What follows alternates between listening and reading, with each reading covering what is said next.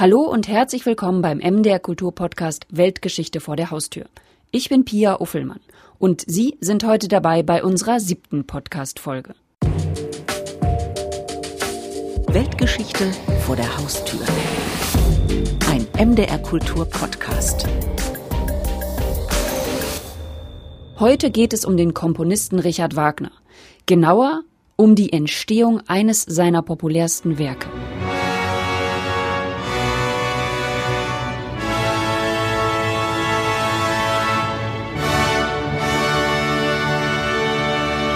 Eingefleischte Wagner-Fans wissen jetzt sicher Bescheid. Das war ein Ausschnitt aus der Ouvertüre des Lohengrin. Ich dachte mir, wenn es musikalisch wird bei unserem Thema heute, dann soll man das auch hier im Podcast schon ein bisschen hören. Und mit diesen Opernklängen starten wir in die neue Podcast-Folge Weltgeschichte vor der Haustür, in dem wir Ihnen alle zwei Wochen Geschichten mitbringen, wo die Weltgeschichte ihre Spuren bei uns in Mitteldeutschland hinterlassen hat. Aber zurück zu Wagner und dem Lohengrin. Einen wichtigen Teil dieser Oper, den hat Wagner in Graupa erarbeitet, einem kleinen Örtchen bei Dresden, das heute eigentlich knapp nur 3000 Einwohner zählt.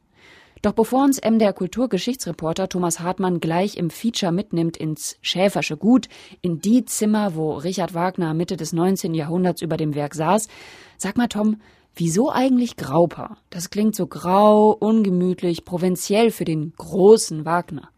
Ja, für mich hat der Name eher was Anheimelndes. Das klingt klein und hört sich so nach Stadt- und Trubelflucht an. Damals war Wagner Hofkapellmeister in Dresden, musste sich mal erholen. Das Dauerthema Finanzen spielte da genauso eine Rolle wie Ärger mit der Presse. Grauper wiederum ist nicht weit weg von Dresden und liegt damals auf der Touristikroute von Dresden in die sächsische Schweiz. Manche sprechen auch von einem Tor zur sächsischen Schweiz. Ein Genie also Wagner, das auch erst in der Abgeschiedenheit produktiv wird. So hört sich das für mich an. Naja, Wagner war ein Vielarbeiter, der hat eigentlich immer gearbeitet. Immer, Workaholic. Workaholic, ja. Ah. Ja, die Idee für die Oper, die soll Wagner ja bereits einige Jahre zuvor gehabt haben. Was genau hat er denn dort in Graupa erstellt? Woran hat er da konkret gearbeitet? Er hat dort äh, Lohengrin musikalisch skizziert. Den Text hatte er selber fertig gemacht. Jetzt ging es um den kompositorischen Teil. Was das genau bedeutet, erläutert Wolfgang Mende. Er ist wissenschaftlicher Mitarbeiter der Richard Wagner Stätten in Graupa. Es sind die Gesangsstimmen, die Vokalstimmen vollständig ausgearbeitet, auch in großer Übereinstimmung mit dem Endergebnis aber die Begleitung dazu, das Orchester, das ist oft nur ein Ton, also da wird nur ein Basston notiert oder ein Akkord oder eine kleine Figur, die sozusagen das harmonische Fundament andeutet, aber eben noch nicht in seiner Figuration schon ausgestaltet. So, und jetzt gibt's die ganze Geschichte, in der wir erfahren, wie Richard Wagner seine Zeit im kleinen Grauper bei Dresden verbracht hat und wie ihm dort in den Zimmern im Schäferschen Gut der Kopf geraucht und die Muse geküsst hat. Ein Vorortbesuch von Thomas Hartmann, gesprochen von Conny Wolter.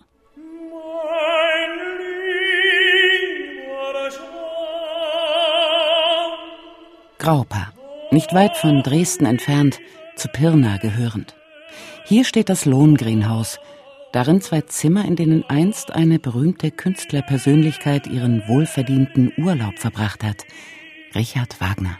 Es waren die Zimmer, die für die Vermietung an Touristen vorgesehen waren, also die besten Räume im Haus sozusagen mit Blick zur Straße und natürlich nicht sehr üppig, nicht sehr groß. Und das ist eben genau das Erstaunliche, dass Richard Wagner sich hier eingemietet hat, sich hier wohlgefühlt hat. Also es waren sehr einfache Bedingungen. Es gibt auch keine Originalmöbel mehr, also die von Wagner genutzt wurden. Aber wenn man den Blick in das Schlafzimmer nimmt, dann hat man tatsächlich Möbel aus dem 19. Jahrhundert, Bauernmöbel, und so erhält man einen kleinen Eindruck, wie es gewesen sein könnte. Sagt die leitende Kustodin der Richard Wagner Stätten Graupa, Katja Pinzer-Hennig. Die Kulturwissenschaftlerin verrät auch, dass der Komponist seinen Urlaub gemeinsam mit seiner ersten Gemahlin Minna und dem kleinen Hund Peps erlebt hat. Und dieser kleine Peps ist mit ihm also auch viel unterwegs gewesen, mitgewandert und das war ein sehr kleiner Hund, aber Wagner war Hundefreund Tiere spielten in seinem gesamten Leben eine große Rolle. Späterhin dann waren die Hunde wesentlich größer als der Hund, den er hier in Dresden und in Graubach gehabt hat. In fernem Land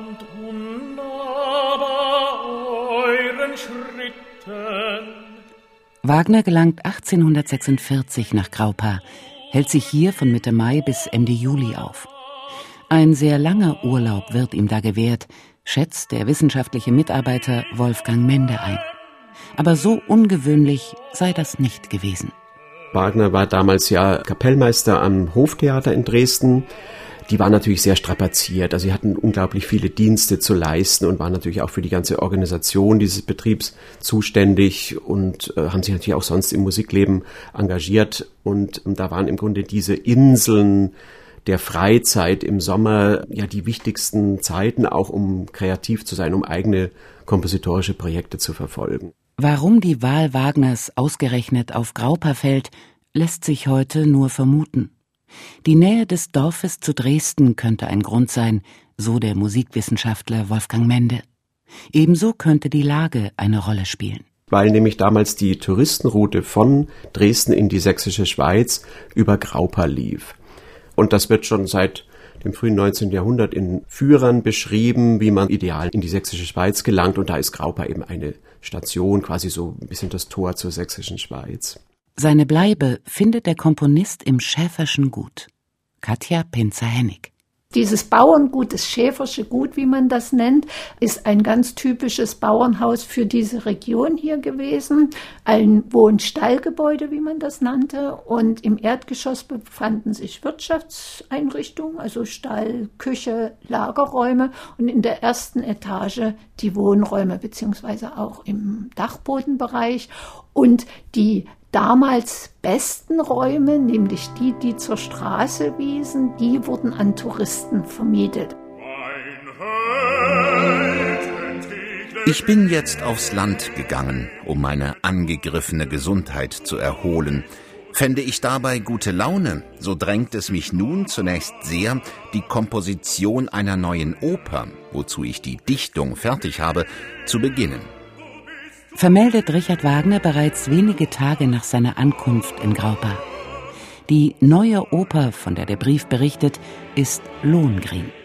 Tatsächlich fertigt Wagner während seines Aufenthaltes einen ersten Kompositionsentwurf. Der ist noch sehr rudimentär. Es sind die Gesangsstimmen, die Vokalstimmen vollständig ausgearbeitet, auch in großer Übereinstimmung mit dem Endergebnis. Aber die Begleitung dazu, die, das Orchester, das ist oft nur ein Ton, also da wird nur ein Basston notiert oder ein Akkord oder eine kleine Figur, die sozusagen das harmonische Fundament andeutet, aber eben noch nicht in seiner Figuration schon ausgestaltet. Aber die Substanz der Komposition, das kann man so sagen, ist vollständig hier entstanden und er hat beginnend vom Beginn des ersten Akts bis zum Ende das in einem durchkomponiert. Dieses Durchkomponieren zur Entstehungszeit von Lohengrin keineswegs üblich. Denn normalerweise haben Komponisten, wenn sie eine Oper vertont haben, sich zunächst mal an den potenziellen Highlights, also an den Hits orientiert, die dann auch als Einzelnummern, Zugnummern werden können, also zum Beispiel Arien, Chöre, Märsche und so etwas, ne, was dann sozusagen einem im Ohr bleibt und ja als Einzelnummer auch Zugkraft entwickelt. Davon hat Wagner im Grunde ganz abgesehen und seine Idee verfolgt, ein Musikdrama zu schaffen, wo quasi die Idee des Dramas sich wirklich über die ganze Fläche der Komposition gleichmäßig erstreckt.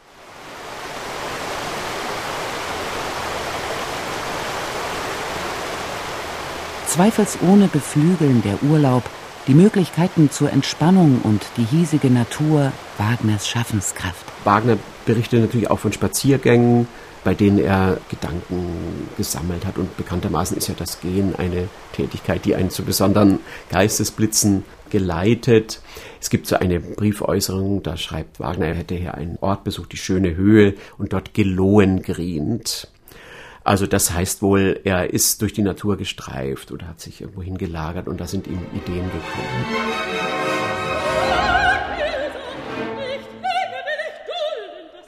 Uraufgeführt wird die Oper Lohengrin dann 1850 in Weimar. Mal abgesehen davon, dass sie bis heute ein Meisterwerk genannt wird, wird sie als romantische Oper bezeichnet. Es ist sicher eine romantische Oper, weil sie natürlich ganz stark mit dem Übernatürlichen operiert, mit dem Göttlichen in dieser Gestalt des Lohengrin.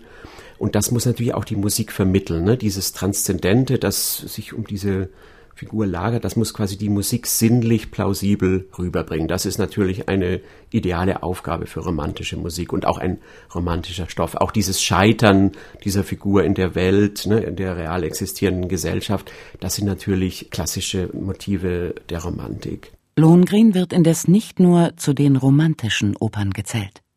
Im Zusammenhang mit diesem Werk fällt ebenso der Begriff Revolutionsoper. Lohengrin ist ein Held, eine Herrscherfigur, die aus dem Nichts in die Welt kommt und auf einmal aufgrund seines Charismas, seiner Aura zum Herrscher ausgerufen wird. Der hat kein Adelspatent in der Tasche und wird trotzdem akzeptiert. Das entspricht Wagners Idee eines neuen Königtums, das quasi abseits steht dieser aristokratischen Verfilzung und sozusagen wie ein Künstler sozusagen allein durch seine Ausstrahlung eine Macht gewinnt und ausübt.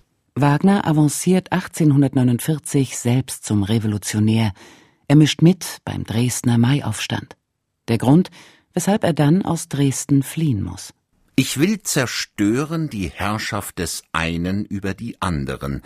Zerstören will ich die bestehende Ordnung der Dinge welche die einige Menschheit in feindliche Völker, in Mächtige und Schwache, in Reiche und Arme teilt, denn sie macht aus uns allen nur Unglückliche.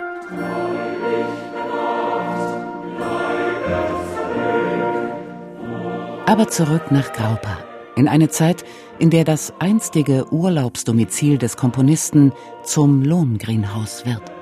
Im Jahr 1907 hat der Leipziger Gymnasiallehrer Max Gassmeier, der hier in Graupa eine Sommerdatsche hat, zur Erinnerung an den Aufenthalt von Richard Wagner im Hause ein Gedenkzimmer eingerichtet und fast zeitgleich den Verein zur Erhaltung des Lohengrinhauses begründet. Und seitdem mit Unterbrechungen aus verschiedenen Gründen ist dieses Haus dann auch teilweise als Museum genutzt worden und kann somit auch als Keimzelle unseres heutigen Museums betrachtet werden. Das Lohengrinhaus ist allerdings nicht die einzige Möglichkeit, Richard Wagner nahe zu sein. Das hiesige Jagdschloss dient gleichfalls als Museum. Der Schwerpunkt unserer Ausstellung liegt auf den sogenannten sächsischen Lebens- und Schaffensjahren Richard Wagners. Es hat den Grund, einerseits sind wir kein ganz, ganz großes, umfangreiches Museum, so dass eine Reduzierung notwendig war. Und da es andere Ausstellungshäuser gibt, die andere Lebenszeiten Richard Wagners beleuchten, haben wir uns entschieden, uns auf diese frühen Jahre zu beschränken. Im Schloss gibt es sechs Räume, die einen zuerst durch die Biografie und dann durch das Schaffen von Richard Wagner führt, das in verschiedene Ebenen aufgeteilt ist. Beginnt mit der Dichtung, dann kommt die Komposition, die Bühnenvorstellungen Wagners, dann das Orchester nochmal speziell, die Klangfarben. Da gibt es einen Raum, wo man ein ganzes Orchester ähm, sehen kann, welche einzelnen Instrumente ähm, bei bestimmten Musikbeispielen aktiv sind. Es wird also mit visuellen Lichtspielen dargestellt. Und dann noch einen kleinen Raum zur Rezeption. Da könnte man auch ein ganzes Museum draus machen, aber das ist eben auch wichtig, das Nachwirken Wagners in die Gegenwart hinein darzustellen. Zum Schloss gehört ein Schlossteich. In den würde man gerne Lohengrin gerecht einen Schwan einsetzen, aber das führt doch zu gewissen Problemen. Der Schlossteich ist so klein, dass also nur noch ein versehrter Schwan, der nicht mehr fliegen kann, hier eingesetzt werden kann, um zu verhindern, dass er sich beim Anfliegen verletzt, weil Schwäne haben einen sehr langen Anlauf, ehe sie sich in die Luft erheben können. Und das gibt leider unser Schlossteich nicht her.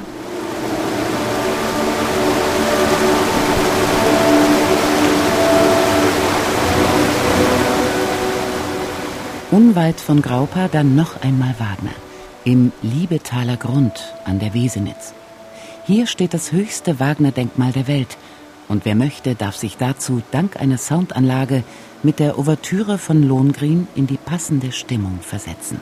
Es ist Richard Wagner, dargestellt als Gralsritter, umgeben von fünf Gestalten, die die Elemente seiner Musik verkörpern. Also ganz stark symbolisch gehalten, sehr massiv, großartig gestaltet. Insofern, dass es tatsächlich die Größe des Künstlers, des Komponisten deutlich macht.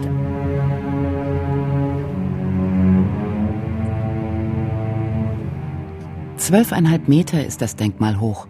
Die Hauptfigur ist 4,20 Meter groß und aus Bronze. Also man geht im Liebetaler Grund spazieren und dann taucht dieses Denkmal auf. Man steht als kleines Menschlein am der Wesenitz am Bach, der durch den Grund fließt und dann sieht man über Terrassen nach oben auf dieses Denkmal, das noch erhöht monumentalisiert wird durch die Felslandschaft, die wie ein Vorhang die Denkmalsfiguren umschließt.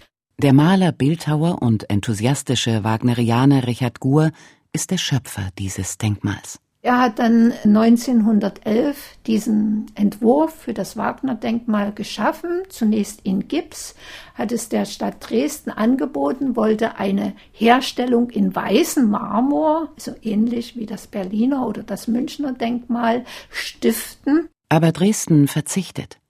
Genauso wenig kommt eine angedachte Aufstellung des Denkmals nunmehr in Bronze in Teplitz zustande. Und das Denkmal wurde dann zunächst in Dresden in einem Lagerschuppen eingestellt.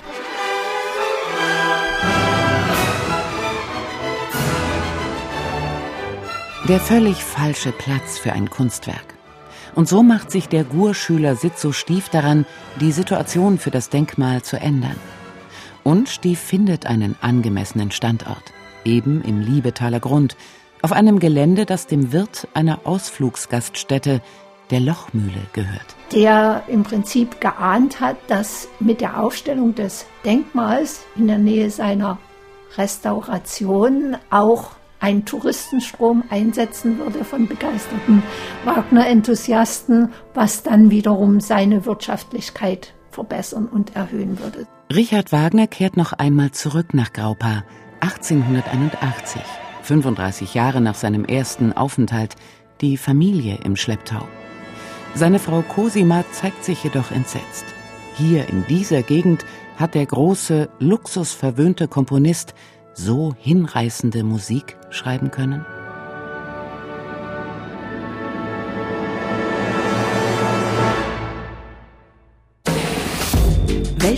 Weltgeschichte vor der Haustür. Ein MDR Kultur Podcast. Das war die siebte Ausgabe vom MDR Kultur Podcast Weltgeschichte vor der Haustür über Richard Wagners Schaffenszeit in Graupa, dem kleinen Ort bei Dresden, das Tor zur sächsischen Schweiz, wo der große Komponist am Lohengrin gearbeitet hat. Das nächste Mal begeben wir uns nach Mühlhausen. Dann geht es um das Leben und Sterben vom Theologen und Reformator Thomas Münzer und wie ihm heute noch gedacht wird. Die weiteren Folgen vom MDR Kultur Podcast Weltgeschichte vor der Haustür, die können Sie natürlich auch nachhören auf mdrkultur.de oder in der ARD Audiothek. Dort ist dann auch in zwei Wochen die nächste Podcast-Folge zu hören. Mir bleibt noch zu sagen, schön, dass Sie bei dieser Folge Weltgeschichte vor der Haustür dabei waren. Ich bin Pia Uffelmann und sage Tschüss, bis in zwei Wochen.